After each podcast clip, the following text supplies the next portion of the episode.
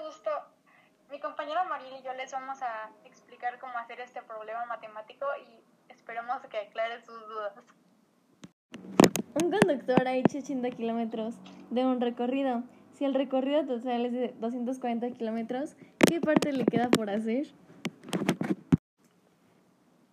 Ok, lo primero que tendríamos que hacer es ver cuántas veces cabe el 80 en el 240 y eso sería igual a 3.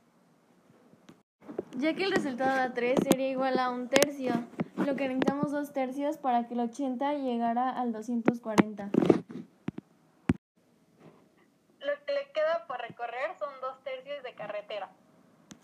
Esperemos haya sido útil este, esta ayuda. Nos vemos en el próximo podcast.